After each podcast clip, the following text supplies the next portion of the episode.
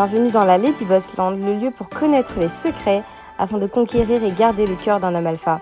Votre épisode est sponsorisé par Gravir My Life, la première formation sur l'entrepreneuriat créée par une femme pour les femmes, car nous faisons face à des problématiques uniques.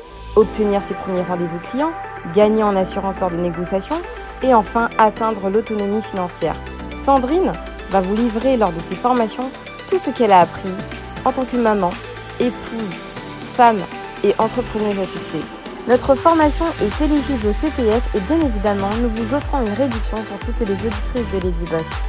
Retrouvez-nous sur gravirmalife.com pour plus d'informations, le lien en description. Bonne écoute. Ah non, j'ai un par contre. Euh, tu m'entends là? Bonjour. parti. Euh, alors bonjour euh, tout le monde, bienvenue sur euh, sur les chroniques d'Herman qui a lieu tous les mercredis en général.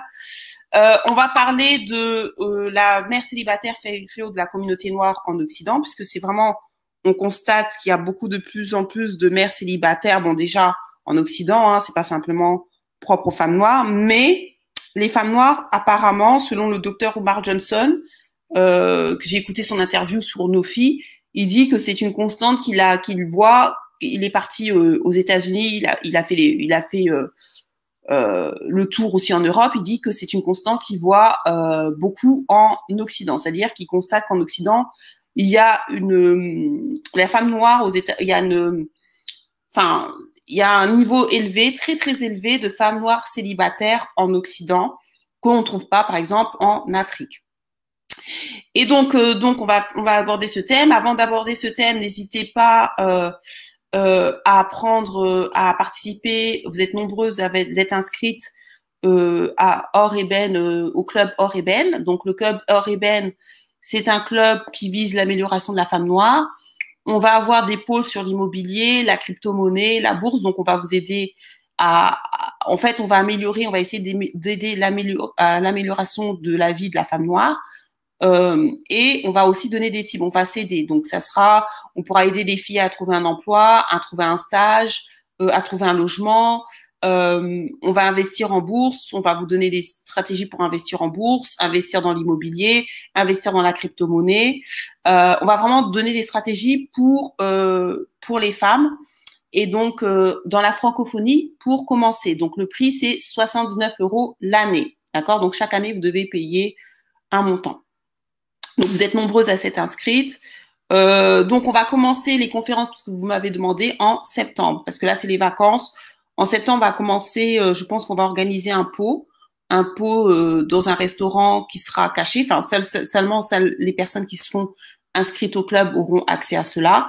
Et on va commencer, on va commencer les conférences en septembre 2021. Euh, n'hésitez pas aussi pour la conférence à comment trouver un homme alpha. Je l'ai reporté au, dimanche 11 juillet. Donc dimanche 11 juillet, il y aura une conférence sur comment trouver un homme alpha. Donc voilà pour les, la pub. Euh, Herman euh, a décidé de parler de la femme célibataire, fléau, fléau de la communauté euh, noire. Donc je vais le laisser introduire et puis et puis on en parlera et on aura une discussion dessus. Bonjour à toutes et à tous. J'espère que vous vous portez euh, relativement bien, malgré les morsures du soleil, du moins pour ceux qui vivent euh, en, France. Alors, le sujet d'aujourd'hui, euh, c'est un sujet plus que majeur.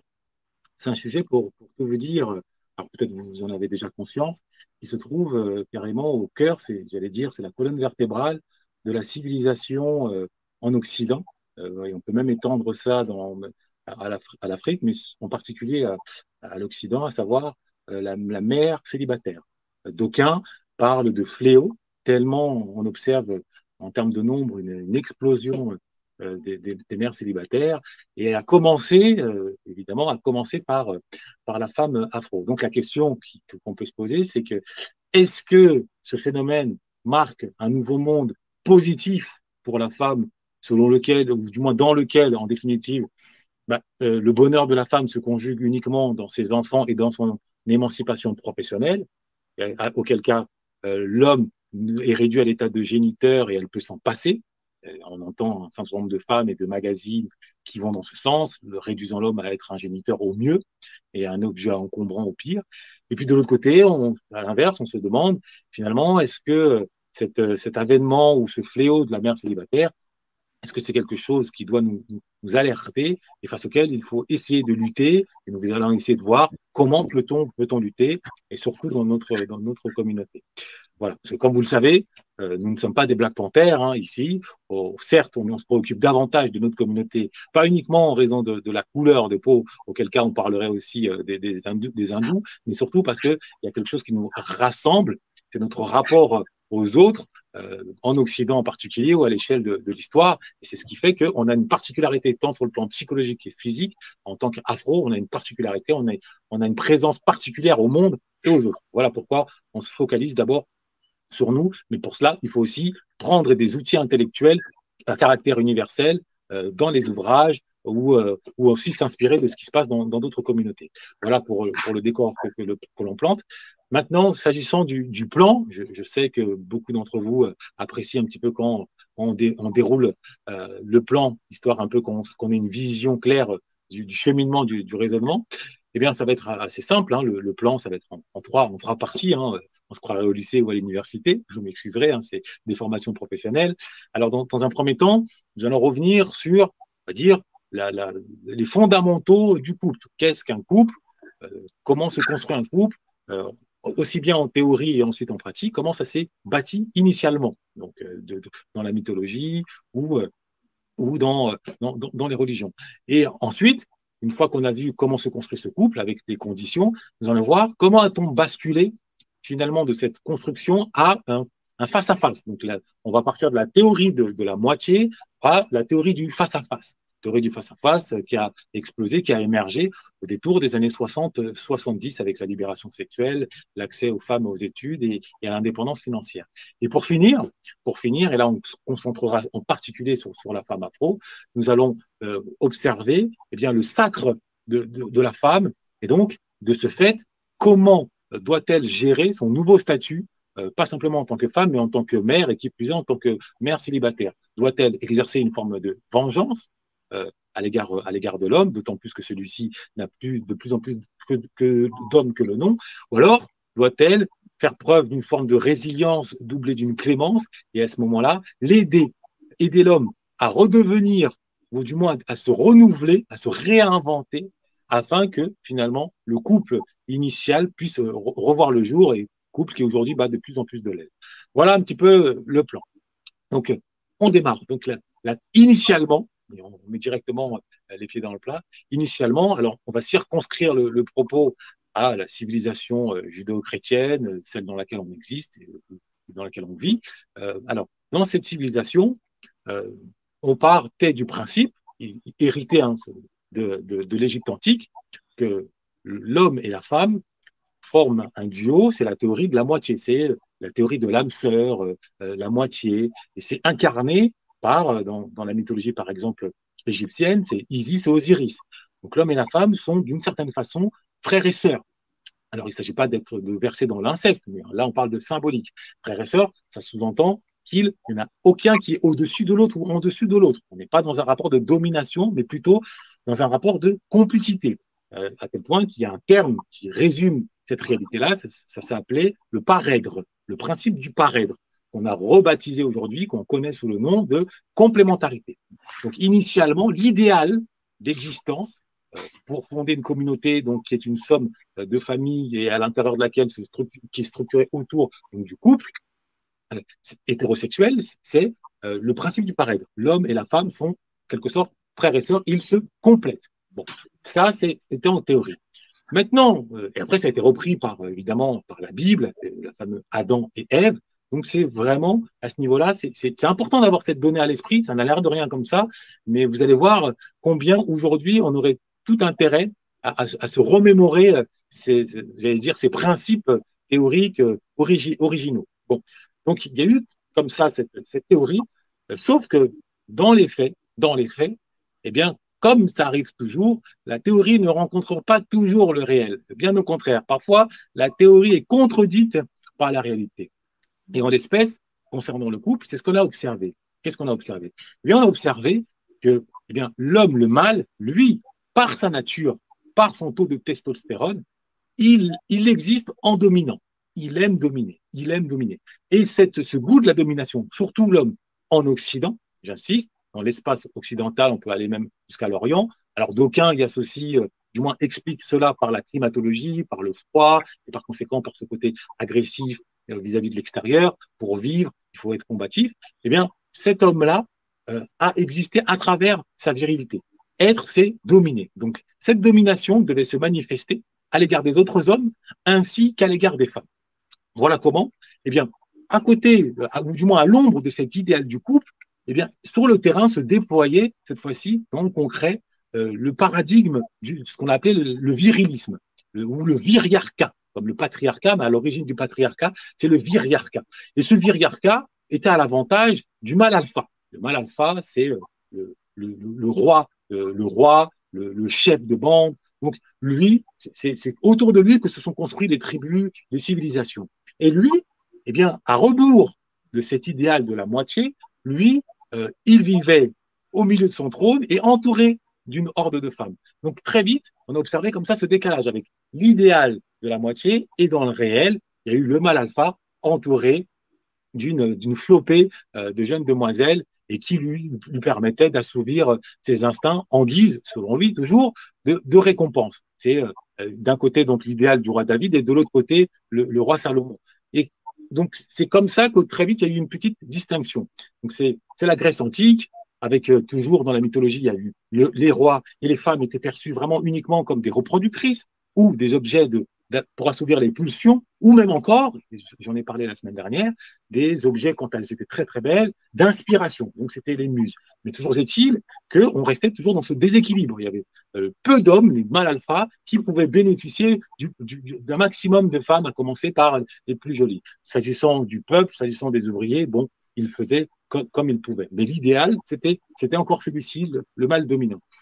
Et puis, donc les siècles avançant, avançant hein, le thème du jour, c'est pas de revenir sur tous les détails, mais c'était juste pour planter le décor. Les siècles avançant, euh, le christianisme s'impose. Le christianisme s'impose. Et là, euh, petite secousse, étant donné que le christianisme, c'est certes Jésus, mais c'est également Marie. Donc à ce moment-là, la femme est sacralisée.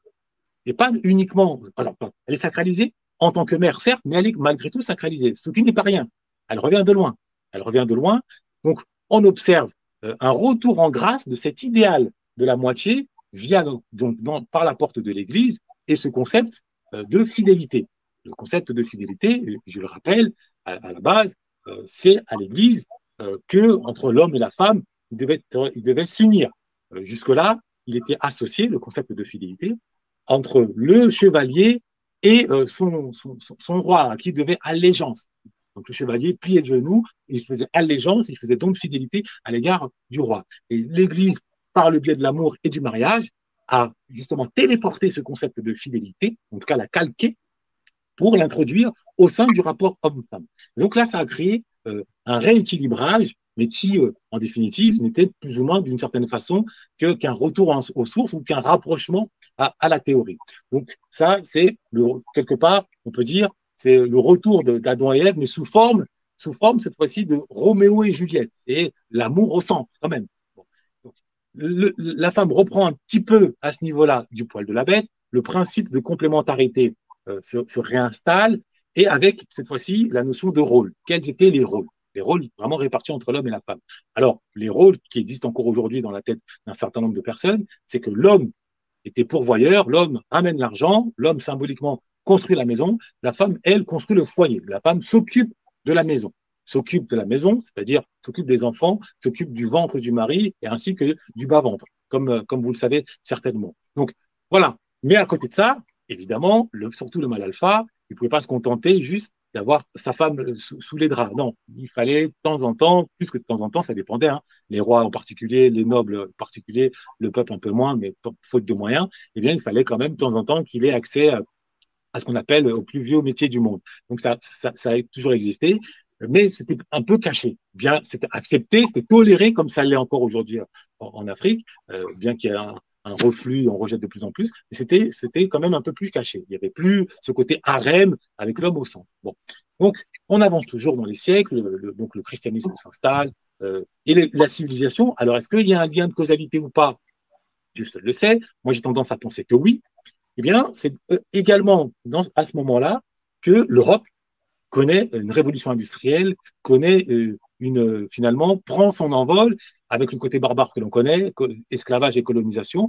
Elle prend, elle fait main basse sur une grande partie du monde du fait de l'avènement de la science et de la science. Derrière la science, il y a le scientifique, et le scientifique, c'est un homme qui était à la maison avec sa femme. Donc, l'idée de couple, si, vous voulez, la notion de couple, donc de, cette paire, cette complémentarité, est au, cœur même et à la base même de l'émancipation, de la civilisation, du progrès.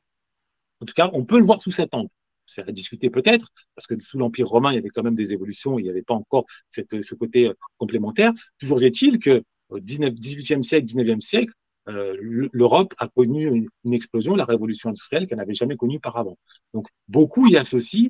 Euh, ceux qui lisent Marx Weber peuvent en attester, l'éthique protestantique, protestante, pardon, et l'esprit du capitalisme. Voilà, cette idée-là, c'est-à-dire que finalement, quand tu es concentré sur ta femme et elle sur toi, à deux, vous formez une unité forte, donc, vous passez du statut d'abord par l'amour, 1 et 1, ça fait 1, donc fusionnel, à finalement 1 et 1, ça fait 3. C'est-à-dire que finalement, vous arrivez à bâtir, à accoucher ensemble d'autres choses qui vous dépassent. C'est un patrimoine, c'est un héritage, c'est euh, quelque chose qui, de plus grand que vous et que vous allez laisser euh, à vos enfants. Donc, ça a été euh, cette logique-là. Même si, évidemment, ne nous voilons pas la face, la femme était quand même, d'un point de vue de la loi, l'enfant de l'homme. Elle était sous sa domination juridique c'est le col napoléonien, euh, voilà, le, pater familias, donc l'homme avait encore les pleins pouvoirs sous la femme. Donc c'est dans la réalité quand même une forme d'égalité, même si dans la théorie, dans la loi, il y avait quand même la domination masculine, ce qu'on appelait le, patriarcat. Mais je le rappelle, je, je, le répète, dans le réel, il y avait quand même déjà une forme d'égalité, une égalité psychologique. La femme était, avait quand même son mot à dire, étant donné qu'elle avait, elle exerçait une influence qu'elle ne pouvait pas exercer du temps où elle était en, euh, en concurrence au sein des, harems dans l'Antiquité. Cela va de soi. Bon. Donc là, c'est le christianisme qui s'installe, en particulier le protestantisme, bon, j'avance dans les siècles. Hein. Et puis, et puis, révolution féminisme, euh, fin de la seconde, au, lendemain de la Seconde Guerre mondiale, euh, révolution féminisme, la femme se libère via l'accès aux moyens de contraception, via l'accès aux études, via l'accès au travail. Et à ce moment-là, c'est un chamboulement total, puisque elle découvre, elle découvre euh, finalement son propre moi personnel. Autrement dit, jusque-là, elle était euh, la, la, la, fille d'eux, donc la fille de quelqu'un, ou la femme d'eux, ou la sœur d'eux, et du jour au lendemain, elle devient simplement elle-même. Elle devient je suis moi. Euh, sauf que je suis moi, c'est pour elle, c'était un peu comme un, saut vertigineux. Euh, c'est pas évident. C'est une chose que de vouloir se libérer quand vous êtes prisonnier, vous êtes enchaîné, vous voulez vous libérer du joug de votre bourreau, c'est autre chose que de savoir quoi faire de sa liberté. Et pour comprendre cette problématique-là, on peut faire un parallèle avec aussi notre communauté, y compris au niveau des hommes. C'est-à-dire que, OK, on s'est libéré de l'esclavage. Maintenant, que faire de notre liberté quand on n'a plus les chaînes aux mains?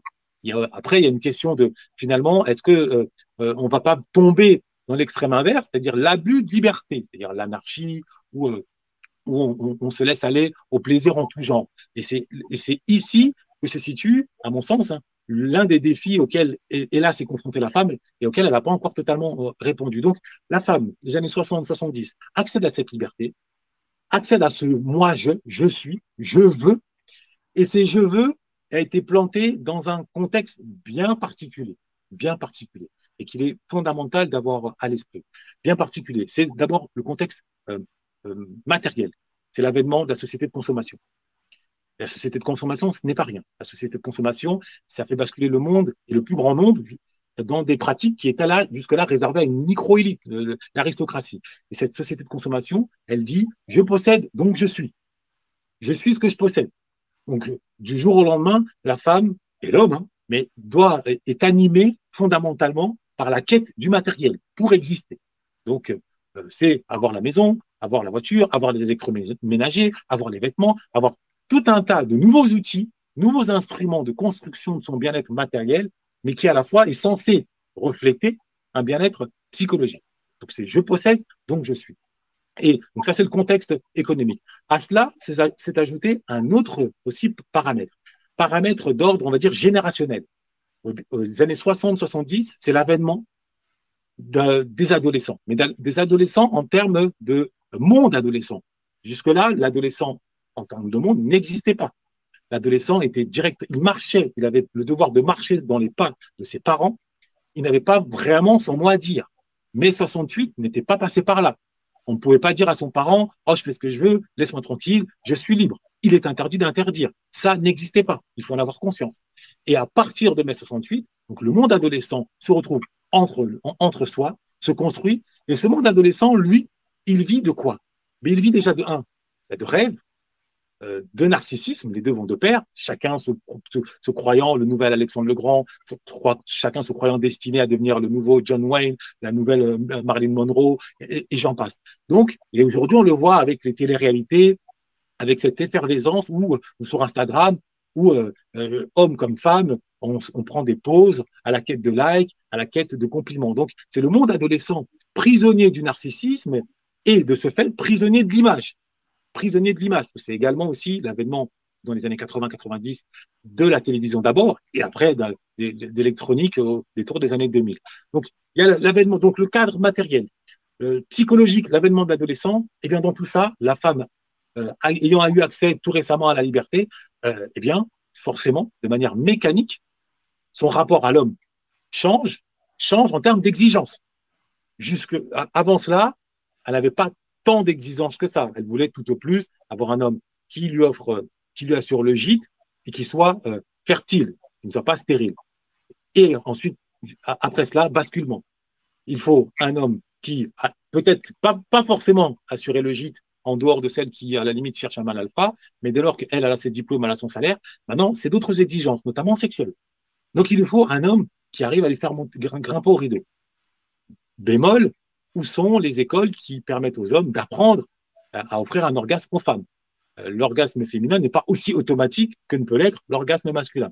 Donc ça donne directement une génération, ça a précipité un bon nombre de femmes dans la frustration sexuelle et par conséquent dans le mépris euh, de l'homme, sachant qu'il y a un lien. Alors le lien n'est pas automatique, hein, il y a peut-être des exceptions, mais globalement, un homme qui ne vous fait pas jouir, vous commencez à le regarder de travers, vous commencez à lui servir des pâtes froides et des steaks euh, desséchés on le sait. Donc il y a ces paramètres-là euh, sexuels qui rentrent en ligne de compte et qui n'étaient pas jusque-là pris en considération dans la mesure où la satisfaction sexuelle était ce qu'on appelait à l'époque le repos du guerrier. C'était le cadeau que la femme faisait à l'homme pour euh, service rendu parce qu'il amenait le gîte, parce qu'il amenait le toit. Donc il y a cette dimension-là et elle est tout sauf négligeable. Hein. Elle est vraiment centrale dans le rapport homme-femme. Il y a cette dimension-là. Puis il y a la dimension physique. Euh, jusque-là, la femme tombe amoureuse essentiellement donc d'un homme pour ses valeurs, pour l'argent ou à la limite pour son phrasé, le, poète, le don Juan, le Roméo, et j'en passe. Et là, avec le monde de l'image, elle devient, elle tombe amoureuse d'abord d'un sourire, d'une tablette de chocolat, des pectoraux. Et là aussi, ça change la donne, puisque ça, ça, ça, redessine, si je puis dire, l'équilibre. Euh, il y a une phrase qui dit très bien, hein, euh, la femme tombe amoureuse avec euh, les, les oreilles, l'homme avec les yeux. Aujourd'hui, de plus en plus de femmes croient devoir tomber amoureuse avec et les oreilles et les yeux. Double exigence. Sauf que, euh, en termes de capacité, très peu d'hommes, très peu d'hommes statistiquement, sont en capacité de répondre à ces nouvelles exigences, d'être la copier-coller de Idris Elba, de Denzel Washington, euh, et de Paris Williams, et tant d'autres, très peu. Donc, oh, qu'est-ce qu'on observe? On observe des femmes, ben, finalement, qui se ruent sur le même type d'homme, sur dix hommes, il y en a peut-être un ou deux, lequel, ben, c'est à nouveau, c'est le roi du pétrole, il a son harem, mais cette fois-ci, non pas parce que c'est un roi, qu'il a le pouvoir euh, économique, euh, politique, militaire, mais parce qu'il a le pouvoir euh, physique, esthétique. Alors, il s'en donne à cœur perdu. L'ennui, c'est que ben, il peut pas se satisfaire d'une seule. Il enchaîne, il laisse derrière lui des cœurs brisés, étant donné que la plupart de celles qui sont qui se ruent dessus espèrent qu'elles vont finir par mettre le grappin dessus. Donc c'est la désillusion, pendant que les hommes qui pourraient lui convenir, en termes de caractère, en termes de complémentarité, eh bien, ne le regardent, comme on dit, ne lui donne même pas l'heure. C'est à peine s'il a le droit de lui offrir une cigarette en, discothèque. Mais sinon, euh, tout au plus, comme on dit, elle, elle le freine zone. Donc, il y, a, ce fléau-là qui touche globalement toutes les femmes. Même si il y a quand même certaines qui arrivent à trouver un homme à l'université. Donc ça reste encore la filière la plus sûre, à l'université ou au travail. Mais sinon, une grande proportion sont tombées dans le piège, ou en tout cas dans l'effet pervers, je ne suis pas complotiste, je ne parle pas du principe que c'était volontaire, mais elles sont tombées dans l'effet pervers de la société de consommation, de la société de l'image, à chercher un homme pour son physique plutôt que de chercher un homme pour son caractère et pour la complémentarité qu'il peut lui, apporter. Donc c'est ce qu'on observe aujourd'hui. Et s'agissant, s'agissant, et nous en venons directement à la femme, à la femme afro, euh, s'agissant de la femme afro, elle, elle est écartelée parce que sa, sa elle, elle incarne une particularité mais vraiment, c'est que d'un côté, qui, celle qui vit en Occident, on se comprend bien, d'un côté, en tant que femme, elle arrive accès à cette libération, elle peut dire moi je, je suis ce que je veux être, bien que le jeu, sa, volonté soit guidée par des désirs de consommation matérielle, etc. Bon, toujours. Et puis de l'autre côté, en tant que femme noire, elle pèse sur elle un certain nombre de contraintes. D'abord des contraintes esthétiques. Euh, on n'a pas le droit, au même titre que les autres, de faire ce qu'elle veut. Il y a toujours quelqu'un pour lui reprocher d'avoir tel tissage, de porter telle tenue. Enfin, il y a toujours, sur elle pèse un certain nombre de dictats au nom. Certains diront de, la reconquête identitaire. On brandit tout de suite le panneau de l'aliénation, surtout en, France. Aux États-Unis, c'est moins le cas, mais en France, euh, vraiment, elles sont, elles à ce niveau-là. Euh, elles doivent batailler pour, pour avoir le droit juste d'exister comme peuvent exister les autres femmes. Il y a un deuxième paramètre euh, cette fois-ci, son hypersexualisation. C'est qu'en raison de son, son, pouvoir d'attraction beaucoup plus développé que ne peut l'être euh, celui des autres femmes, compte tenu de son corps. On l'a dit la semaine dernière, la femme afro, c'est une huitième merveille du monde en termes de corps, en termes d'attraction, en termes de pulsion. Et la conséquence directe, c'est que, évidemment, elle en est prisonnière elle en est prisonnière, étant donné que là où d'autres filles, euh, pour leur physique, reçoivent 10 likes, elle, elle peut recevoir 1000 likes, 10 000 likes, parce qu'elle a une cambrure, parce qu'elle twerk, parce qu'elle incarne vraiment une attraction très très forte. Donc, ça fait d'elle la reine du monde pour son corps. C'est Cardi B, c'est Megan Stadium. Elle ennuie, ennuie. On l'a dit la semaine dernière, on ne cessera de le répéter. C'est que on ne peut pas construire durablement un couple basé prioritairement sur l'attraction physique sur l'attraction physique à plus forte raison quand, à côté de cela, les critères psychologiques, linguistiques ne sont pas au rendez-vous. Et là, on rentre dans la, considération, dans le poids de la mentalité ghetto qui caractérise aussi les Noirs dans leur généralité, les hommes comme les femmes en grande partie, pas tous, mais en grande partie. Donc la femme afro, elle, elle a cette contrainte-là euh, qui, qui s'ajoute. Elle a la contrainte qui touche toutes les autres femmes, c'est-à-dire euh, finalement sa liberté, c'est presque un excès de liberté. Elle ne sait pas vraiment où se diriger, elle, elle, se laisse guider par Hollywood et finalement elle tombe dans dans euh, le, sacre du beau gosse, mais au bout du compte, qui n'obéit pas à ses, attentes propres. Donc, ça donne parfois, ça devient un géniteur et après, elle, s'en sépare parce que le temps passant, le physique laisse la place à la mésentente psychologique. Elle s'en sépare, étant donné qu'elle a accès euh, à son salaire et que, grosso modo, les lois lui bénéficient, elle obtient la garde, bien que dans bien des cas aussi, l'homme ne cherche pas la garde. Mais toujours est-il que voilà, elle tombe dans la monoparentalité la femme afro, là-dessus, est devenue, hélas, la reine de, la monoparentalité. Et c'est pas sans conséquence, ne serait-ce que pour l'équilibre des enfants, bien qu'on n'ait pas suffisamment de recul, mais on a déjà un aperçu. Rien qu'aux États-Unis, 3 euh, millions d'enfants dans la communauté afro grandissent sans père. Soit parce qu'ils sont en, prison pour la plupart, soit tout simplement parce qu'ils ils sont séparés. Et ça, c'est des statistiques qui font froid dans le dos, euh, qui font froid dans le dos. Et hélas, ça ne va qu'en s'empirant. Donc il y a cette dimension-là accrue qui vient peser négativement sur les épaules de la femme afro.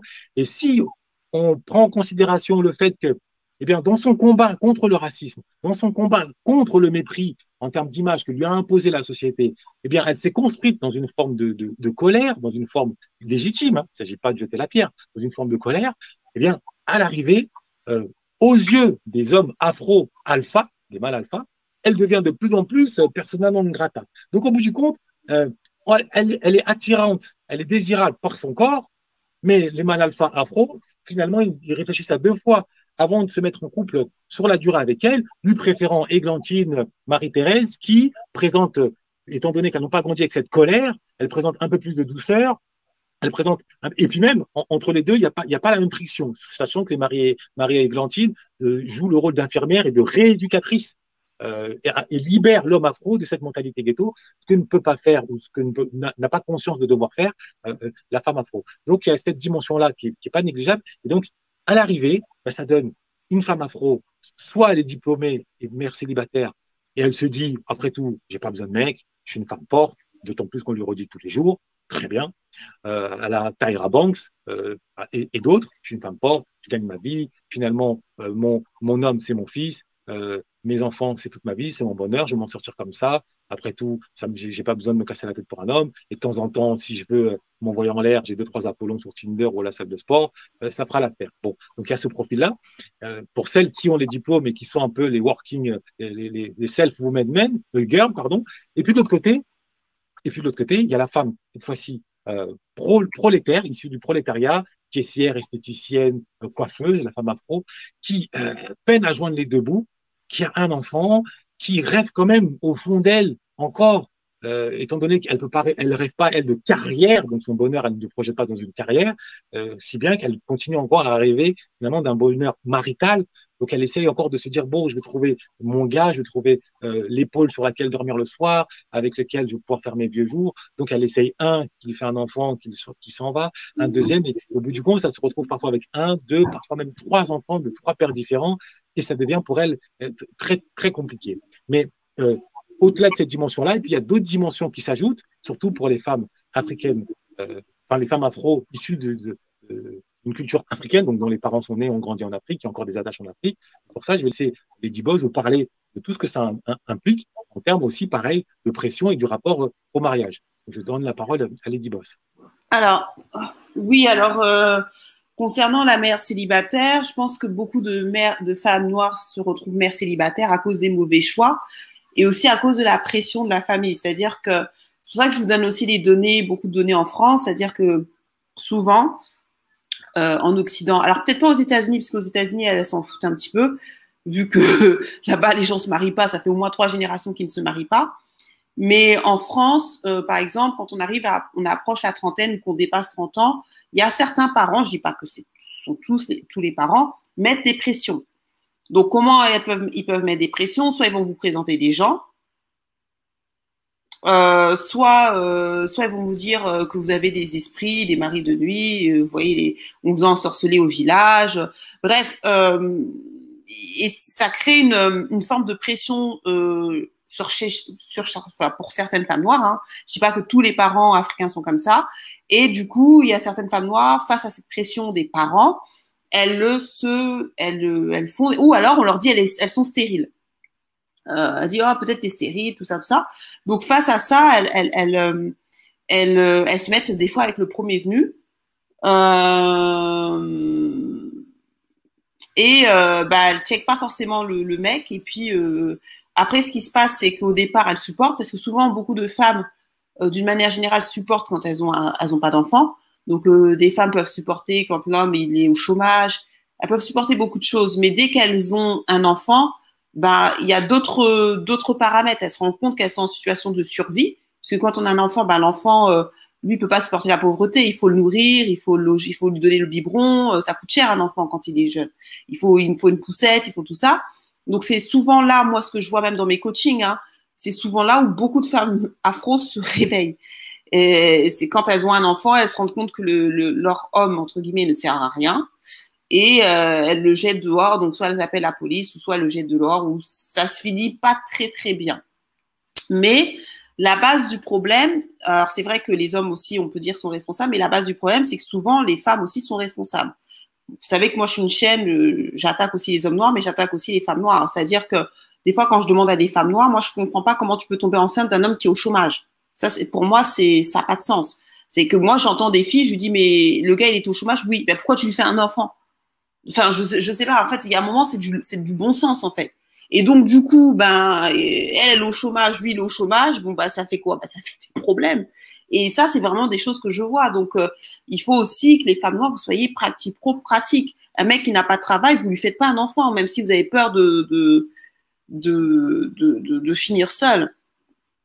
Donc, il faut pas, euh, je sais qu'il faut pas non plus euh, prendre le premier venu Et je pense qu'il faut aussi résister à la pression des parents et de l'entourage. Parce qu'il y a aussi des femmes, qu'est-ce qui se passe? C'est que c'est pas simplement les parents. Hein. Des fois, les parents ne, ne, ne sont pas, euh, n'oppressent pas, mais des fois, c'est l'entourage. Elles se disent, ah, j'ai 32 ans, je suis la seule à être euh, célibataire. Donc, elles vont, certaines femmes afro vont se dire, bah, c'est moi qui ai un problème. Ben non, tout le monde n'a pas le même cheminement. Donc, pour faire comme toutes ses, copines, elles se disent, je vais prendre un gars. Et donc, elles vont prendre un gars comme ça au hasard. Elles vont pas nécessairement checker le gars. Et puis après, elles font un enfant. Puis après, elles se rendent compte que l'enfant, que le père, il est, il est démissionnaire ou tout simplement, elle l'aime plus. Enfin, elle, elles, éprouvent un dégoût parce que pourquoi elles éprouvent un dégoût en général? C'est parce qu'elles se sentent mieux que mieux que, que lui. Et ça, c'est quelque chose qui est fondamental. C'est pour ça que moi, je dis toujours aux femmes de faire de l'hypergamie parce que euh, non, je résume pas toutes les femmes noires. C'est pour ça que je prends, je dis pas que c'est toutes les femmes noires. Toutes les femmes noires ne sont pas mères célibataires déjà. C'est pas vrai. Faut, faut arrêter aussi. Euh, c'est un fléau, mais c'est pas la. Je, je pense pas que ce soit. Enfin, je sais pas. Après, on n'a pas d'études statistiques en France, mais je pense pas que euh, toutes les femmes ne sont pas mères célibataires. Donc, je peux pas dire que c'est euh, qu'on doit réduire ça à toutes les femmes noires, alors que moi, par exemple, dans mon environnement, j'ai pas de mère célibataire. Donc, c'est moi, c'est ce que je vois dans mes coachings, mais j'en ai pas.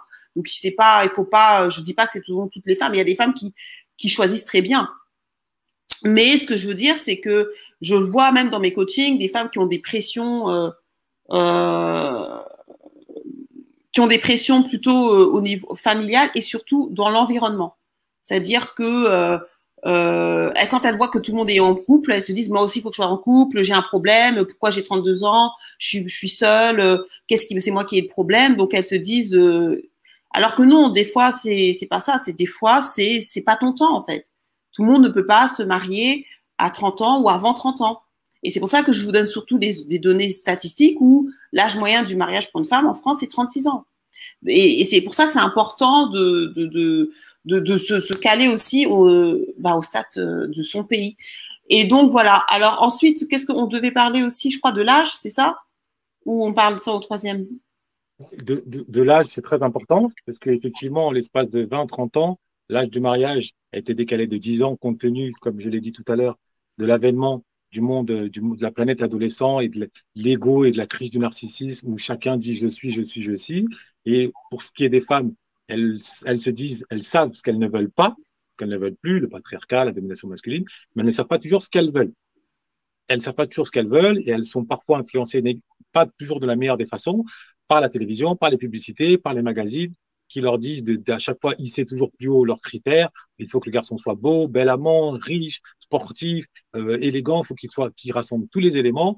Euh, sauf que ça, c'est ça, existe à Hollywood, sur les plateaux euh, de Los Angeles, mais dans le réel, dans la réalité, à Paris, à Lyon, à Marseille, c'est déjà un peu plus rare, voire dire pour ne pas dire rarissime. Donc, au bout du compte, elle continue à s'accrocher parce que beaucoup de femmes se disent non, mais moi, c'est différent. Moi, je vais tomber sur le bon. Moi, je vais attendre, je vais trouver sur le bon. Et les années passent, les années passent, et c'est comme ça que euh, elles finissent par se, en tout cas, se dire. Je sais pas, je, suis pas là pour sonder, sonder les reins et les cœurs. Elles se disent finalement résignées et qu'au bout du compte, elles, elles arrivent à se convaincre que oh, l'amour est inconditionnel de leur de leur enfant euh, leur suffira amplement, sans savoir, parce qu'en plus en même temps, il n'y a pas suffisamment de recul historique, qu'est-ce qui adviendra quand elles auront 50 ans, 60 ans, 65, 70 ans, sachant que l'expérience de vie aujourd'hui atteint pour les femmes 80, 85 ans, eh bien à ce moment-là, qu'est-ce qui se passera quand les enfants qu'elles ont tant chéris, euh, elles pour lesquels elles ont tout donné, ben, voleront de leurs propres ailes, de temps en temps passeront le voir le dimanche pour prendre le thé et encore s'ils ont le temps, et qu'elles se retrouveront euh, avec euh, ben, toutes seules, avec leur chat si elles en ont, si elles aiment les animaux domestiques, et euh, leur télécommande. À ce moment-là, elles diront peut-être que j'ai été trop exigeant. Elles, prendront leur calepin, leur numéro ou sur Internet, essaieront de voir les Brian, les Bobby, les Michael à qui elles ont claqué la porte au nez parce qu'il manquait toujours euh, un élément et elles vont voir que c'est eux, ils se sont repositionnés avec des femmes plus jeunes. Bon, c'est pas ce que je souhaite aux mères célibataires, évidemment. Je ne me réjouis de je ne me réjouis pas de cette situation. Euh, D'autant plus que de l'autre côté, il ne s'agit pas de présenter les hommes comme des victimes, loin, loin s'en faut. Euh, surtout que eux aussi de leur côté, ils ont leur tort. On ne le dira jamais assez. Ce sont davantage aujourd'hui de, grands enfants. On parle uniquement de football, de jeux vidéo, de GTA, euh, de temps en temps d'argent et rien d'autre. Alors même qu'un couple heureux euh, il faut le dire à l'infini, est un mariage, est, une longue conversation qui a l'air toujours brève. Et les hommes d'aujourd'hui, surtout notre communauté, n'ont pas le sens de la conversation. Je ne cesserai de le répéter. Ils n'ont que 300 mots de vocabulaire. Avec 300 mots, on ne peut pas exprimer ses émotions. On n'a pas de culture générale. Nos conversations, c'est le néant, c'est le désert. À part distiller deux, trois phrases, on ne dit rien d'autre. Donc, effectivement, être à leur côté, c'est comme être assis sur un cactus. C'est inconfortable. Ça, on va, va pas se leurrer. Euh, maintenant, étant donné que le sujet d'aujourd'hui, c'est la mère célibataire, qu'est-ce qu'elle fait? Eh bien, aujourd'hui, elle est en position de pouvoir, la femme. Elle est en position de pouvoir, de domination. Pouvoir économique, et surtout la femme afro face, face à l'homme. À, ce niveau-là, tous les voyants sont ouverts en termes de domination. Mais la question qui se pose, c'est de deux choses une. Maintenant, est-elle, décide-t-elle, comme euh, l'incite, l'y incite euh, un certain nombre de magazines, je ne vais pas citer les noms, eh bien, à finalement dire adieu ou à tourner le dos ou à prendre ses distances à l'égard de la jante masculine, considérée comme finalement des épluchures de pommes de terre qui ne servent à rien, et qu'au bout du compte, entre femmes, au nom de la sororité, euh, tout doit fonctionner euh, en termes d'organisation. Finalement, on peut s'entendre un contre nous, voire même, voire même, finalement, euh, faire tomber les barrières de l'hétérosexualité et explorer d'autres horizons sexuels, pourquoi pas? Donc il y, a, un courant, il faut le dire, assez à ce niveau-là, assez actif. J'ai pas dit offensif, j'ai dit actif, et c'est son droit, c'est la liberté. Donc soit un certain nombre de mères célibataires se résignent ou se tournent vers cette optique-là, en se disant qu'au bout du compte, entre femmes, on est mieux, il y a moins de pression, on s'entend bien, c'est ce qu'elles peuvent croire. Hein. Ou soit, à l'inverse, elles se disent, bon, ok, je domine, mais le but, est-ce que c'est uniquement que je domine l'homme ou que finalement, euh, on se réconcilie et on construise ensemble euh, un amour durable? Et à ce moment-là, peut-être que je dois aider cet homme, finalement, ce grand enfant qui n'a pas appris à aimer. Surtout l'homme afro, on ne lui a pas appris à aimer, on lui a appris à désirer. Il y a les clips les films porno, mais on ne lui a pas appris à aimer. On ne pas appris les gestes, tendres, surtout quand il n'a pas grandi dans un cadre familial où il a pu observer ma, papa, maman, ce qui est le cas à grande ampleur dans notre communauté. On ne lui a pas appris à aimer, on ne lui a pas appris à exprimer son amour, on ne lui a pas appris à faire l'amour, on ne lui a pas appris à converser. Donc tout ça, ça s'apprend, évidemment. Il n'y a, a rien d'irréversible, mais il faut le vouloir. Euh, l'ennui, c'est que, comme l'a dit Lady Boss à juste titre, euh, psychologiquement, une femme peine à respecter un homme qui socialement lui est inférieur c'est difficile quand elle est cadre et que son mari est, ouvrier, même s'il est vaillant, il va au travail, il est musclé, euh, il a le coup de rein nucléaire.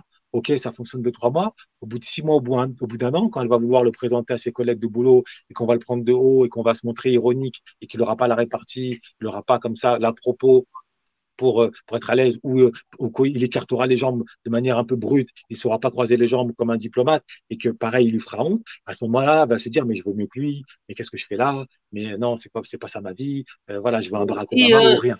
Et pourquoi moi je suis contre l'hypogamie, parce que là tu as parlé du, de ça. faut savoir, c'est vrai que je devais faire une vidéo sur Black Love, il faut que je, vraiment que je la fasse. Et, euh, et en fait, le, ce qui se passe, c'est qu'aux États-Unis, nous, on est en retard par rapport aux États-Unis. Les femmes noires aux États-Unis sont les femmes noires qui se marient le moins bien. Ce sont les femmes de toutes les races qui se marient le moins bien. Ce sont celles qui font le plus d'hypogamie. Donc c'est elles qui, C'est pour ça que je dis toujours, il faut écouter des gens qui sont éduqués, qui ont des livres, des références à donner. Et donc en fait, ça ne marche pas. Ça ne marche pas. En fait, ça ne marche pas. Ça ne marche pas de sortir avec un homme qui n'a pas votre niveau social. les Noirs aux États-Unis sont les personnes qui divorcent le plus. Et 80% des demandes de divorce sont faites par des femmes. Elles sont faites par les femmes et justement, l'une des raisons, euh, il y a un noir qui est marié avec une femme noire depuis plus de 30 ans, il a analysé ça. L'une des raisons, il a interrogé les femmes noires, c'est parce que les hommes noirs sont trop broke. Et en fait, elles, disent qu'elles peuvent pas, elles ont essayé, et que justement, ce que tu disais, quand on, euh, quand part, euh, quand elles vont dans les, événements, elles ne savent pas s'exprimer, il est tout le temps en colère, les gens, les gens se disent mais pourquoi tu t'es mise avec lui? Euh, euh, les gens se moquent d'elle, les gens ne respectent pas son gars, lui disent de toute façon il va te, elle va te quitter parce que tu es trop nul. donc ça ne marche pas. Moi je suis pas pour l'hypogamie parce que ça ne marche pas. Il y a des études concrètes qui montrent que ça ne marche pas. Donc aider les hommes. moi je suis pas. En fait en soi c'est pas. Si vous avez dans la vingtaine, Franchement, si toi, tu as, une femme à 25 ans, enfin, on va dire 23 ans, le gars à 25 ans, ils sont étudiants. Là, c'est différent parce que vous êtes jeunes, vous vous construisez ensemble, vous grandissez ensemble. Et j'ai toujours dit aux femmes, il faut être réaliste. Un homme de 25 ans, vous pouvez pas lui demander de gagner un million. Ça, c'est un problème. Si, je veux dire, si vous avez le mec à 25 ans, vous attendez à ce qu'il gagne 6 000 euros, il y a un problème. C'est vous qui avez un problème. Parce que l'argent, ça prend du temps. Je veux dire, même les plus grands riches de ce monde, ils regardez leur âge, ils n'ont pas 20 ans. Elon Musk, Jeff Bezos, c'est des vieux. Enfin, ils ont 50 ans, 56 ans. Ils n'ont pas eu leur argent à 20 ans. Hein. Donc, il y a un moment, il faut être aussi dans la réalité. Ça prend du temps. Mais, euh, effectivement, si par exemple, vous êtes étudiante en, je sais pas, en, euh, pharmacie et lui euh, en, en informatique, vous savez que la probabilité que ben, vous allez avoir, vous allez être quand même un bon couple. voyez? Mais euh, cette idée de se dire oui, je vais prendre un homme quand vous avez, je sais pas, je vais dire 33 ans et que je vais l'aider, ça ne marche pas sur le long terme. Parce que déjà, si vous prenez un gars de 33 ans, peut-être que le gars il a 35, 36 ans. Euh, qu'est-ce qu'il a foutu depuis ses 25 ans et 35 ans? Qu'est-ce qu'il a fait en fait? Personne se pose la question, mais à 35 ans, on peut pardonner un homme d'être broke. On pardonne, on pardonne tout aux jeunes. C'est pour ça que être jeune c'est bien. On peut pardonner. Euh, euh, un homme qui a 25 ans. On peut se dire, et on peut même espérer qu'il change. Parce qu'on se dit, ah, il est jeune. Et c'est normal. Moi, je me suis perdue aussi. J'ai changé des études et tout. On peut. Mais un gars de 35 ans, 40 ans, les filles, je suis désolée, il y a un moment donné, euh, la probabilité qu'il change, euh, elle est quasi nulle. Parce qu'il a déjà sa mentalité. Il a des... En plus, je suis sûre qu'entre 35 et 40 ans, il y a combien d'hommes entre 35 et 40 ans qui n'ont pas d'enfants? Franchement, soyons honnêtes. La majorité des hommes entre 35 et 40 ans, ils ont moins un enfant. Donc, euh, ça veut dire que vous tapez un homme qui a un enfant, qui a sa mentalité, qui a sa manière de penser, qui, va être très difficile, ça peut être compliqué à changer. Il y en a qui peuvent changer. Hein. Et euh, vous, vous allez essayer de le supporter, ce, mythe de la femme noire sauveuse. Sauf que vous, vous n'avez pas le temps, en fait. Vous n'avez pas le temps de faire ça. C'est pas votre job. Je, peux comprendre quand euh, la personne, vous êtes jeune, je peux le comprendre. Parce que quelqu'un qui a 20 ans, 25 ans, 26 ans, on se dit, bon, quelqu'un qui a moins de 30 ans, d'une manière générale, bon, on peut comprendre et on peut avoir même de l'espérance. On peut se dire, il peut changer. Mais quelqu'un qui a 35, 40, 45 ans, je vois pas quelle espérance vous avez. Et moi, je vois beaucoup de femmes noires qui ont fait cette erreur et après, elles se rendent compte que le gars, il change pas. Mais le gars, il avait 42 ans. Qu'est-ce que tu penses qu'il va changer à 42 ans?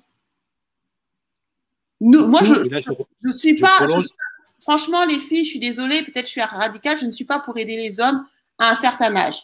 Je peux comprendre qu'une femme, quand, l'homme est jeune, euh, vous il est étudiant, vous cherchez tous les deux, euh, ok, c'est normal. Et comme je dis, un homme qui a 25 ans, même qui a 26 ans, il est broke, ok, d'accord.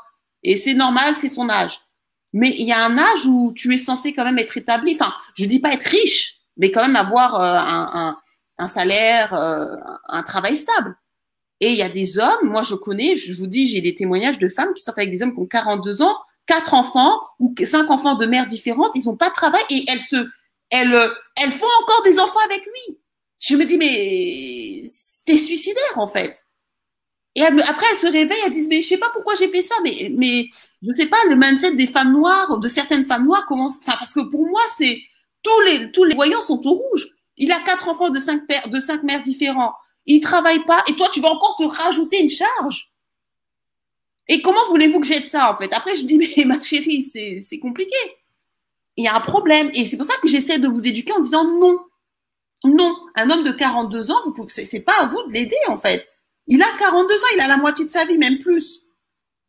Qu'est-ce qu'il a foutu pendant toute cette année? Après, effectivement, attention, si c'est un homme, c'est votre mari. D'accord? Parce qu'il faut faire aussi attention. Un homme qui est votre mari, je sais pas, je, vais vous dire, ça fait dix ans que vous êtes en couple, vous êtes marié, d'accord? Marié, hein, pas euh, copain-copine. Il perd son boulot. Je vais pas vous dire de le quitter. Il faut, faut... Là aussi, c'est du bon sens. Si le mec, il, est bosseur, ça arrive de perdre son boulot. Tout le monde peut perdre, surtout dans, les temps, euh, dans les temps difficiles que nous vivons. Si le mec, il a, ça fait dix ans, vous êtes avec lui, il perd son boulot, là, vous pouvez l'aider et vous devez l'aider parce que c'est votre mari. Mais ça doit, ça doit être ponctuel, c'est-à-dire que euh, le mec, il peut perdre son boulot pendant, euh, je sais pas, ça fait six, un an, il cherche, il cherche. Ça doit être ponctuel, mais ça, ça doit pas dire, allez, il a perdu son boulot, cinq ans, il reste, euh, il reste euh, à ne rien faire. Parce qu'il faut faire aussi la part des choses. on est tous peut-être amenés à perdre son travail. Des fois, c'est pas toujours linéaire la vie. Mais là, c'est un autre cas. C'est dans le cadre du mariage où vous aidez votre conjoint. Mais il y a des femmes, vous, aidez des gens, des hommes qui ne vous ont même pas épousé. Pourquoi vous aidez des hommes qui ne vous ont pas épousé légalement? Ça, je comprends pas. Ça, c'est aider un homme, c'est réservé qu'à des hommes qui sont mariés. Ça, c'est vous devez aider votre homme marié. Et ça, je n'irai jamais contre ça parce que c'est votre mari, vous êtes engagé. Mais il y a des hommes, ils vous ont pas épousé, vous restez dix ans avec lui et vous l'aidez. Non, non, non, il faut faire attention à ça. C'est une forme d'arnaque. Et concernant l'âge, parce que tu m'avais dit, Herman, qu'il y avait une fille qui, prônait que les femmes euh, construisent euh, soit, mère enfin, soit mère célibataire en telle et puis qu'elles aient du sexe de temps en temps. Ça aussi, je m'y oppose. Pourquoi? Parce que ça, c'est pas. Ça, elle s'appelle comment la féministe là? Féministe allemande. Je crois que c'est Noémie Schwartz, si, je dis pas de bêtises. Ça, je m'y oppose et faites attention les femmes. Faites attention, j'insiste beaucoup sur l'âge. Je suis désolée, c'est de la, ça, c'est aussi du fairy tale. Personne ne veut coucher avec une femme de 60 ans. C'est faux. C'est cette mythologie de se dire oui, je vais avoir 60 ans, je vais tirer d'un coup d'un soir. Regardez les filles d'Instagram, combien ont 60 ans? Même combien ont plus de 30, euh, même combien ont 40 ans même? La majorité des filles d'Instagram, elles ont quoi? Elles dépassent même pas 35 ans. Donc, il y a un moment, il faut être aussi dans la réalité. Les hommes ne veulent pas coucher avec des femmes de 60 ans. Même un homme de 60 ans, il veut pas d'une femme de 60 ans. Comment il s'appelle? Yann Moix, il a dit quelque chose. Je ne sors pas avec des femmes de 60 ans, elles sont trop vieilles. Et il a 50 ans. C'est un homme de 50 ans qui dit qu'une femme de 50 ans est vieille alors que lui-même, il a 50 ans. Il faut être dans la réalité. Les hommes ne veulent pas des femmes, enfin, à un certain âge, c'est pour ça que je, dis toujours aux femmes, essayez de vous poser le plus tôt possible, parce que le facteur d'âge, pour nous, c'est c'est compliqué, les filles. À un certain âge, c'est compliqué. Ça ne veut pas dire qu'une femme ne peut pas trouver, mais un homme qui a le choix ou qui a un peu, il va pas prendre, il va pas vouloir coucher avec une femme de 50 ans. Sauf si vous êtes Jennifer Lopez, Olberry, une actrice euh, connue. Là, ok, mais c'est combien de femmes ont ce corps-là? Et c'est 0,0001%. Mais une femme lambda, euh, lambda qui dit oui, euh, j'ai le temps, euh, jouissance, jouissance. Euh. et puis vous avez, il y avait fait un, j'avais vu un reportage sur M6, je crois que c'était dans une interview tout capital, de femmes allemandes justement norvégiennes grosses qui allaient en République dominicaine, République dominicaine, République dominicaine se taper des jeunes noirs pauvres. Par quoi Parce que les hommes de leur de leur pays n'en voulaient pas. Ça c'est la réalité et elles, elles achètent malheureusement des hommes noirs broke parce que malheureusement ils sont pauvres, musclés, parce qu'elles savent qu'elles sont obligées d'aller dans des pays étrangers pour, pour avoir des rapports sexuels. Je ne sais, pas si c'est... Vous voyez pas la violence de, la chose. Parce que dans leur pays, personne ne veut d'elles. C'est ça la réalité aussi de, de la vieillesse. Quand on vieillit, on a moins de choix. C'est pour ça que c'est mieux de rencontrer son homme jeune, c'est ce que je vous ai toujours dit, si c'est possible, hein, bien évidemment, et de cheminer avec lui. Parce que la personne qui est jeune avec vous, quand vous allez vieillir, elle va vous supporter parce qu'elle a profité de vous quand vous étiez jeune. Donc, vous vieillissez ensemble. Mais quand vous prenez un homme de 60 ans, moi, même quand j'étais jeune, je me souviens, il y avait un vieux pervers blanc, il, voulait des, il, nous draguait, on avait 16 ans. Il avait 60 ans, le gars. Il, pourquoi il draguait pas des filles de 60 ans? Des femmes, Il voulait pas. Il, et, cet homme n'était pas riche, hein, il était, je pense qu'il était normal, classe moyenne. C'est pour vous dire que la psychologie de l'homme, à un certain âge, non, ils veulent pas. Donc cette mythologie qu'on veut faire croire aux femmes que vous aurez une jouissance éternelle et que les hommes seront toujours derrière vous, c'est faux. Arrivé à un certain âge, c'est over, over. Et je le dis vraiment, peut-être c'est dur ce que je dis, mais c'est une réalité. Parce que je veux que vous compreniez que il faut vous poser le plus tôt possible si vous avez la possibilité. À un certain âge, c'est over les hommes ne vous regarderont plus. Et quel que soit la, quel que soit l'âge, les seuls hommes qui vont prendre une fille de 60 ans, c'est s'il n'a pas le choix. Ou si peut-être vous êtes riche et il se dit, bon, elle est riche, je vais l'exploiter. C'est tout. Il y a aussi une réalité. Et en sachant que l'âge, l'espérance de vie en France est 86 ans, bon courage pour une femme de passer de 60 ans jusqu'à 86 ans, donc 26 ans, seule. Donc faites attention à ce mensonge du féminisme de jouissance sexuelle, jouissance sexuelle. Les seules femmes qui jouissent bien, c'est celles qui ont 20, entre, dans la vingtaine, trentaine, moins de 40 ans, ou peut-être aller 45 ans, pour celles qui sont physiquement les plus attractives. Après, c'est terminé. C'est très compliqué. Et, et, et, la preuve en est, regardez Instagram. de regarder combien il y a de femmes de plus de 40 ans, même des femmes, je pense, de plus de 35 ans, quoi qu'il doit en avoir, mais on va dire plus de 40 ans, on va dire, qui cartonnent sur Instagram. Si ce n'est pas des actrices, enlevons les actrices et les chanteuses. Il y a, la culture du corps est une culture de la jeunesse. Et ça, vous, devez, vous ne devez pas l'oublier, c'est une culture de la jeunesse. Mais on ne sera pas jeune tout le temps. À un moment, on vieillit et on est déclassé. Et c'est pour ça que quand on est déclassé, c'est mieux d'avoir quelqu'un avant d'être déclassé. Et ça, c'est vraiment important, j'insiste dessus. Ne vous faites pas avoir par le féminisme parce qu'il ment beaucoup aux femmes et il ment aussi aux hommes d'ailleurs. Faites attention. Après, je prolonge ton propos pour répondre à celles, que j'imagine qu'il y en aura, étant donné que j'en entends parfois ici ou là, qui diront, qui mettent en avant l'idée, finalement, selon laquelle il vaut mieux être seul que mal accompagné.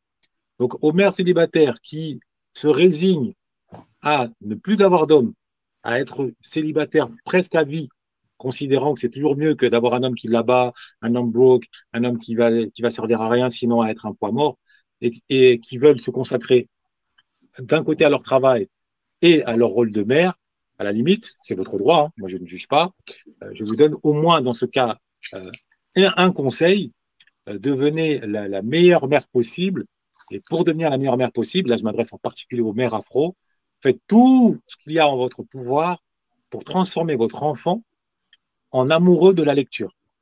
Voilà ce que, ce que je peux vous dire. Je vous donne, euh, je, vous, fais une petite confidence. Euh, hier, hier, j'ai dîné chez des amis euh, avocats, le couple d'avocats, mariés depuis à peu près une dizaine d'années, parents de deux enfants en, bas âge. Je, suis arrivé, il était à peu près 21 heures. Les deux enfants, donc âgés de 3 ans et demi et le, la, dernière de 1 an, ils dormaient, sauf le premier, et euh, bon, je, le salue quand même, le petit prince. Et donc, on ouvre la porte de sa chambre. Que faisait-il? Il regardait la télévision? Non. Il avait le nez sur l'écran? Non plus. Il avait un livre en main. Il avait un livre en main, comme ça, à trois ans et demi, dans sa chambre, seul, euh, donc en autonomie. Il avait un livre en main. Eh bien, cette image, pour moi, déjà, c'était la garantie de sa réussite future. Pourquoi? Parce que il va acquérir du vocabulaire, donc la, volonté d'étudier, euh, il sera à l'aise à l'école, il sera à l'aise avec les mots, avec la maîtrise de soi. Bref, il, aura déjà un maximum de chances de réussir. Ça ne va pas garantir 100%, mais au moins un maximum de chances. Donc, mesdames, si pour vous, parce que je peux vous comprendre, les hommes afro, beaucoup sont trop broke. Euh, comme l'a dit Lady Boss, le mythe de la sauveuse, il faut faire un pas de côté, parce qu'au bout du compte, de toute façon, ça ne donne rien. Donc, si, euh, hélas, vous ne parvenez pas à trouver chaussures à votre pied sur le terrain des hommes, et que vous avez déjà un plusieurs, ou plusieurs enfants, bien, donnez-vous corps et âme pour faire en sorte qu'ils deviennent, un peu comme la mère de Ben Carson, eh bien, dans le, film, on le voit bien, les mains en or, eh bien, pour qu'ils deviennent les amoureux de la lecture. Il existe des livres afro en plus pour leur permettre, pour initier les enfants à la lecture. Faites le nécessaire, pas tout ce qu'il y a. Même si au début, privez-leur de télévision, même si au début ils vont vous en vouloir, euh, faites en sorte que votre enfant aime son avenir, euh, quitte à ce qu'il ne vous aime pas sur l'instant. Sacrifiez les bisous qu'il doit vous offrir pour pouvoir au service de son avenir. Parce qu'une fois que cette période-là, parce que ça va être difficile au départ, vous allez être rentré dans l'art, il va vous en vouloir, vous allez le priver de télé, mais une fois qu'il va prendre goût, et ça va venir, croyez-moi, au bout d'un mois, deux mois, ça va venir. Et à ce moment-là, vous allez, de manière définitive, vous allez changer son destin.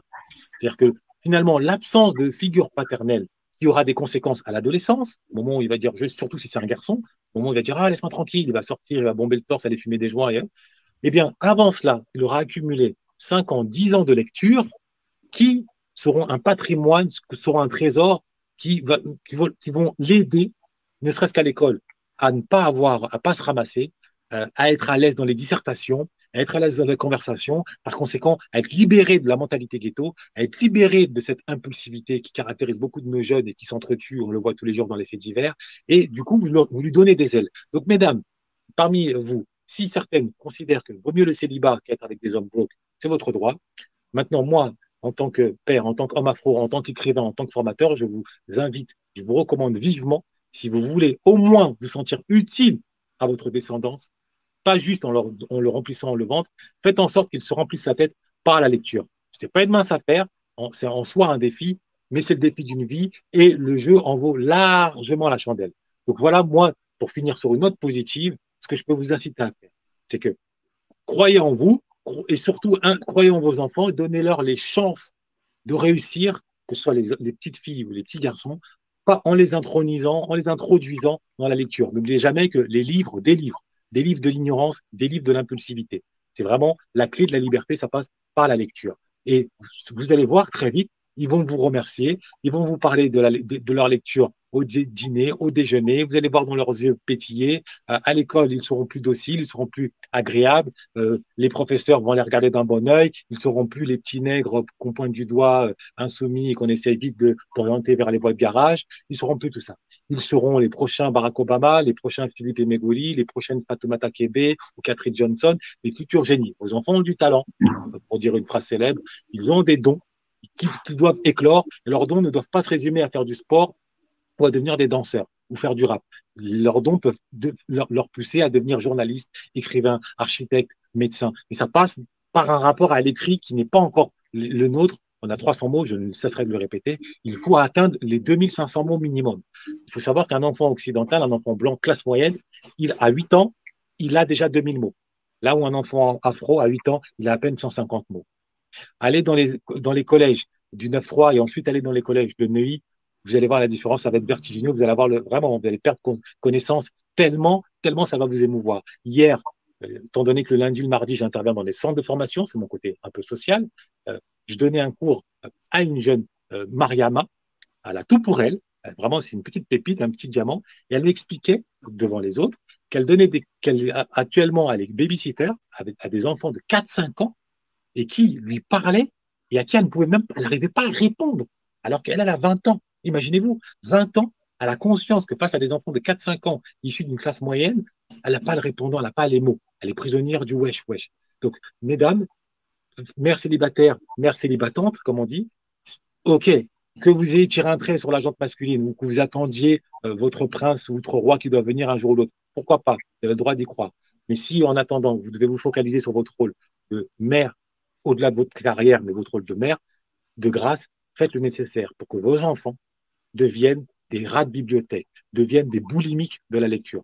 Et au moins, à défaut d'avoir réussi votre vie d'épouse ou de femme amoureuse, vous aurez amplement réussi votre rôle de mère. Le rôle de mère, c'est pas uniquement donner à manger, faire les lacets de son enfant, l'amener se, vacciner, se faire vacciner, lui prendre la main quand il faut traverser. Non, c'est donner, lui donner les moyens, lui greffer des ailes pour qu'il puisse prendre son envol euh, sans tomber sur le mur. Et greffer des ailes, c'est lui donner le goût de la lecture. Vraiment, j'insiste sur ce point. Donc, mesdames, moi, j'ai envie de terminer sur cette, cette touche-là. Euh, donc, je reviens sur, le, sur mon propos d'aujourd'hui. Il y a trois schémas de couple. Il y a le couple euh, frère-sœur, c'est le couple idéal, Roméo et Juliette, Adam et Ève. Euh, il est difficile à atteindre. Il y a le couple mère-fille, enfin père, pardon, fille, c'est quand l'homme c'est le mâle dominant, il a l'argent, il a tout, donc quelque part il est le père de, de, madame, c'est l'hypergamie, c'est le dans la symbolique, c'est cela, mais il est admirable. Euh, hélas, dans notre communauté, les hommes sont hélas souvent broke, la, ghetto attitude oblige. Donc il reste le troisième schéma, c'est euh, mère-fils. L'ennui, c'est que ce syndrome de l'infirmière, sur la durée, on a vu que ça, ne donne rien de, positif. Donc, c'est sur les trois schémas. Maintenant, euh, si vous n'arrivez pas à, obtenir le mal alpha ou l'homme complémentaire et que vous ne souhaitez pas euh, céder à, l'homme broke, il vous reste bon, le célibat et votre rôle de mère et la lecture doivent, pour votre enfant, doivent être votre mission de vie. Voilà ce que j'avais à vous dire, mesdames. Je ne sais pas si Lady Boss veut rajouter un, élément d'appréciation. Non, je pense que c'est bon. Hein, je... Donc voilà, faites des bons choix et puis euh, de grâce, de grâce, ne faites pas d'enfants avec des hommes qui sont, qui sont au chômage. J'entends des choses qui sont vraiment qui me font halluciner. Pas, enfin, pour moi, c'est du bon sens, mais non, quoi. Faites pas d'enfants avec un homme qui est au chômage. Ou moi, attendez qu'il y ait un boulot. Enfin, je veux dire, après, ne vous mettez pas dans des problèmes. Please, c'est tout ce que j'avais à rajouter. N'hésitez pas à, si vous voulez participer au club, alors c'est Or Eben, je vais le mettre queen euh, euh gmail.com. Donc c'est 79 euros euh, l'année. Et puis voilà, et puis on se retrouve euh, mercredi prochain ou la semaine prochaine pour une autre, pour un autre, une autre chronique d'Herman. C'est lui qui choisit les sujets, hein. moi je le laisse. Sur ce, on se dit à la prochaine à tous. Ouais. Bienvenue dans la Lady Boss Land, le lieu pour connaître les secrets afin de conquérir et garder le cœur d'un homme alpha. Votre épisode est sponsorisé par Gravir My Life, la première formation sur l'entrepreneuriat créée par une femme pour les femmes, car nous faisons face à des problématiques uniques. Obtenir ses premiers rendez-vous clients, gagner en assurance lors de négociations et enfin atteindre l'autonomie financière. Sandrine va vous livrer lors de ses formations tout ce qu'elle a appris en tant que maman, épouse, femme et entrepreneuse à succès. Notre formation est éligible au CPF et bien évidemment, nous vous offrons une réduction pour toutes les auditrices de Lady Boss. Retrouvez-nous sur gravirmalife.com pour plus d'informations, le lien en description. Bonne écoute